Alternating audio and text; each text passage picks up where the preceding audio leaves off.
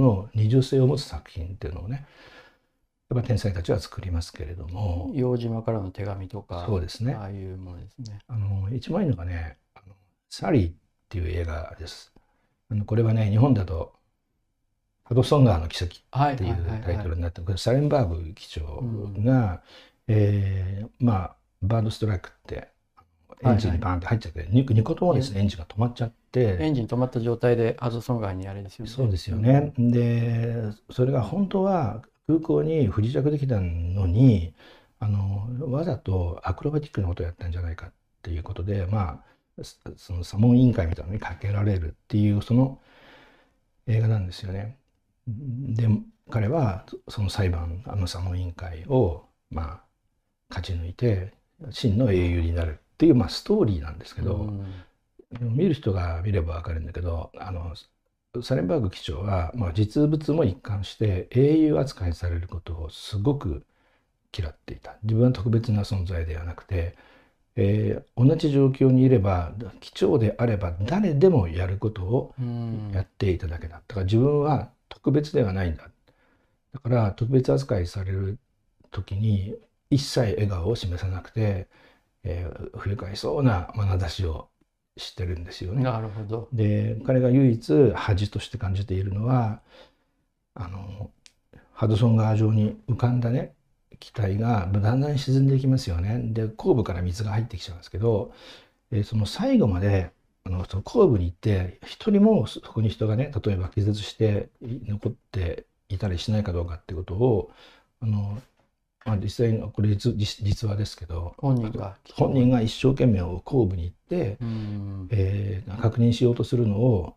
こう止められたんですね係の人にあーもう沈んじゃうんだから出なきゃダメです。で最後まで確認できなかったことをずっと恥じていた。っうんていう人なんですよね。それはまさに損得感情とは真逆のやっぱり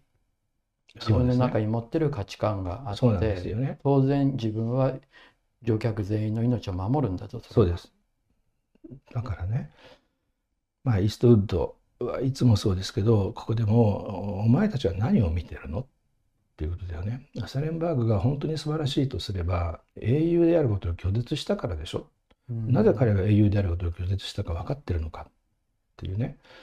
で、まあかように世の中は理不尽で、うんあの人間はもはやまともな扱いを受けることが少ない。でしかしだからといってそれに適応すると本当にクズになるぞっていうのが、うん彼の映画の規規範あの基本的なあの規範的メッセージなんですよね。つまり社会はどんどんクソ人になっていくと。うんそれに適応してやつはどんどんクズになると。でそれに抗おうとすると理不尽なことばかりが起こると。でしかしそれでいいっていうふうに考えるのが本当の人間じゃないか。っていうのが。確かにそうですね、うん。その逆境にに抗おうとする個人、その不器用な個人という、まあ不器用というと非常に言葉があの陳腐ですけれども、うん。私ストウッド監督は2回インタビューで会ったことがあそういいなアメリカで。アメリカで。はい。うん。彼はその、まあ、硫黄島の話はすごくあの、うん。私がいろいろ事前に準備して聞いたんで、すごくいや本当に自分はああいう話をきちんとねあの、うん。伝えなきゃいけないと思ってたんだってことをやっぱりとうとうと話してくれて、うん。同時にちょっと面白かったのは、うん。彼はなんかスタッフによると髪を触られるのがすごい嫌いなんだそうです。うん。だから。来るとあの、うん。自分で90歳超えて車で来るんですけど、あのワーナーのところに来るんだけど、やっぱり寝癖みたいになってるんですよ。だけど触るなと。ここは多分ねプライベートなところには触らせないでも、映画スターで監督で主演もやってるのに、そういうこだわりっていうか個に対する、うん。あのまあ絶対人に触らせない個の部分があるんだなという感じがすごくしてですね。そうですね。あのそれに関連することで言うとね、あのイーストウッドさんの映画ってあの全て日数と予算を余らせるんです今まで例外なく余らせるんですね。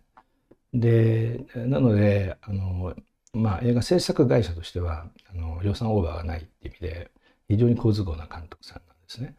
じゃあ監督イーストウッドはなんでそんなに余らせるのかっていうと基本的にそのオンリーワンテイクで終わらせるからなんですよね。あであの彼はね結構ねおかしなことを言ってるんですよ。俳優たちには、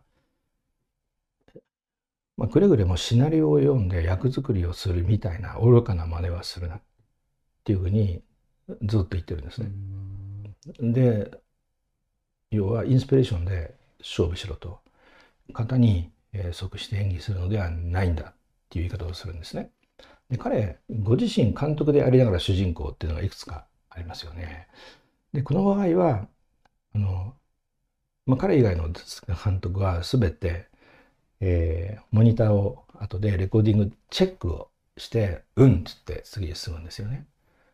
でイストウッドは世界でただ一人の監督です。で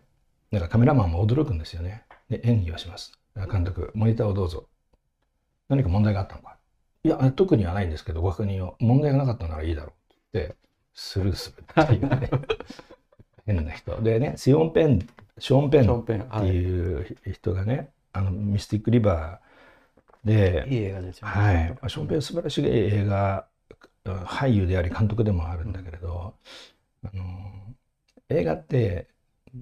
アーカイブとして永久に残るんで俳優としては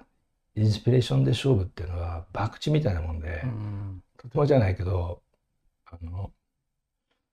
それに適応することはできないんでやっぱ共演陣とねこっそり会って役作りの練習をしていたらその現場にたまたまイーストウッドが現れて「バカ野郎!」みたいな感じになったっていうことを話してましたけどね。なるほど、うん、まあちょっと話がずれたようでもありますけれども、まあ、イーストウッドっていうのはね、うん、そういう意味であのスノブの反対でね誰にも分かる映画を撮っていると見えますけど本当はそうではなくてすごい戦略的に、えー、映画ってあの、まあ、興行ですからあの投資が、まあ、お金が必要なんですよね。うん、で観客に見てもらうってことでそれを回収するっていう面もあるということであの結局客を集めるってことをあの非常に重視しながらしかしその愚かな客に適応して愚かな客が喜ぶパンとサーカスを提供するのでは、まあ、社会の劣化に加担することになる。人の劣化にも加担することになる。ということでそれは要は見せかけで、えー、絶対伝えなければいけない価値観は分かる人に分かるように表現するってね。で坂本さんも非常に近いところがありますね。だから彼は大事なことなんだけどあのちょっと良し悪しの問題は抜いていますけど彼の表現には社会派的な表現でないですよね。彼の表現自体にこれイーストウッドも同じです。えー、社会派的な表現つまり見る人をそれで選んでしまうまあ要するに分けてしまうような表現はないんですよね。でそこもやっぱり高度な表現者としてえ共通する部分だからそうしなきゃいけないというふうに僕は申し上げていない。社会派的な表現をね刺さるように作るってことも非常に重要な、えまあ、才能だと思いますけれども、あのその彼らの考えているような、えー、社会派的な表現は社会派的なビラとかねあの記事、あのを読めばいいのであってあのアートっていうのはさらにその向こう側っていうかこちら側でもいいなそれを支えているような感受性に関わる、えー、ある種の揺り動かしなんじゃないかっていうふうに考えておられましたね。なるほど、うん、そのイーストウッドもねあの読あの映画を見ると、やっぱりちょっと引っかかりのある社会のね、あのなんかなんていうかなかなか言語化できないんだけれどもいろんな差別差別らしい差別じゃないんだけどみんな持ってるものとかそうです、ね、そういったものをそこはかとなく出していってそこでそうです要するに、あの理不尽っていうことですね。まあ不条理でもいいんですけど、必ずあの理不尽に出会う。その理不尽ってまあ社会的な理不尽です基本的にはね。その社会的な理不尽、まあ、戦争だったら硫黄島二部作になったりするわけだけど、うん、理不尽に出会った時にいや人は試されると。そんなもんしょっていうふうに生きるのか、えー、抵抗しても無駄だ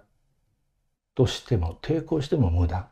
だとしてもどう生きるか、はい、主人公ですよね。そうですよね。だからそれはねこの間の「マリギライブ」のタイトルでもあるんだけど、うん、あの日本が沈むからどうだっていうんだ、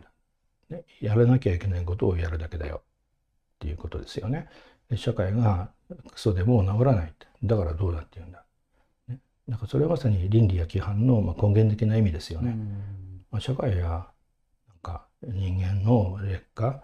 がもう止められないんだったらそれに適応して、まあ、七にグリーンではでいいじゃん。それはバカでしょ。クズでしょ。っていうね、そういう感じ方ができるかどうかですよね。その、ね、昨日望月さんが紹介してくれた坂本さんが東京新聞に2013年に行って記者たちと対話をしててですね、うん、その中で今おっしゃった話に通じるものがあるんですけど、うん、新聞ってどうですかっていうことを聞かれて、うん、まあ、坂本さんは皆さん頑張ってるのが明るく頑張ってるのが分かってよかったっていう,、と同時にただ新聞っていうのはどうもしかめっ面してるような顔で人に呼びかけてないかと。ああいうんだとみんなに伝わらないんじゃないかっていう、うん、まさにおっしゃった、うん、見える部分としてはいろんないろんな人に受け入れられるけれども実際それを味わってみると味わいが違っ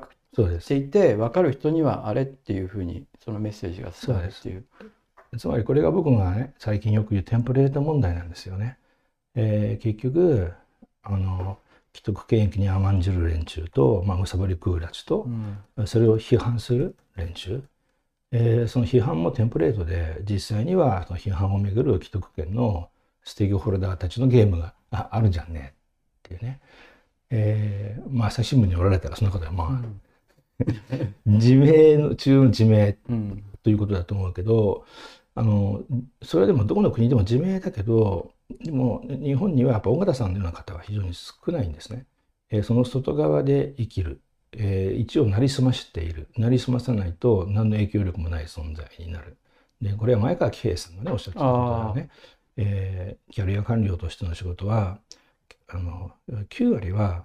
ある種ロボットとしての仕事。ただ自由まあ裁量権っていうのがあるんですが役人にはですね決定の裁量権っていうのが与えられているんだけど裁量権の中でいや皆さんから見るとちっちゃな枠に見えるけどその中で必ず自分の価値観をベースにして裁量していくっていうね、えー、役人っていうのは善意があってもそのぐらいしかできないけどできないってことが分かりながらもそうしてきたとおっしゃってましたよね。でもそれやれることは大きいわけですよね。そうです9割は言う通りにやってるけれどもそこで1割の思いとか、ねうん、自分の自己認識とか、はい、いうものが加わればそうです。政策が大きく実は変わっていきますからね、うん、だから僕らがちっちゃい時の小学校中学校の先生はまあそのやらん、まあ、通りいっぺんやるそのマンデートに応じた授業っつうのもありながら雑談の時間ってすごい大事で雑談の時間に結構とんでもない。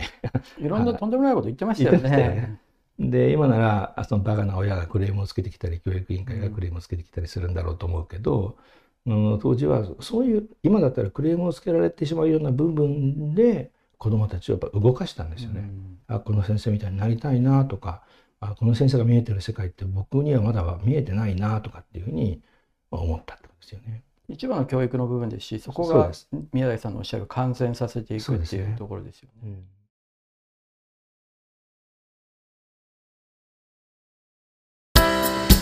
アークタイムズポッドキャストお聞きいただきありがとうございます。他にも様々なエピソードがありますのでぜひお聞きください。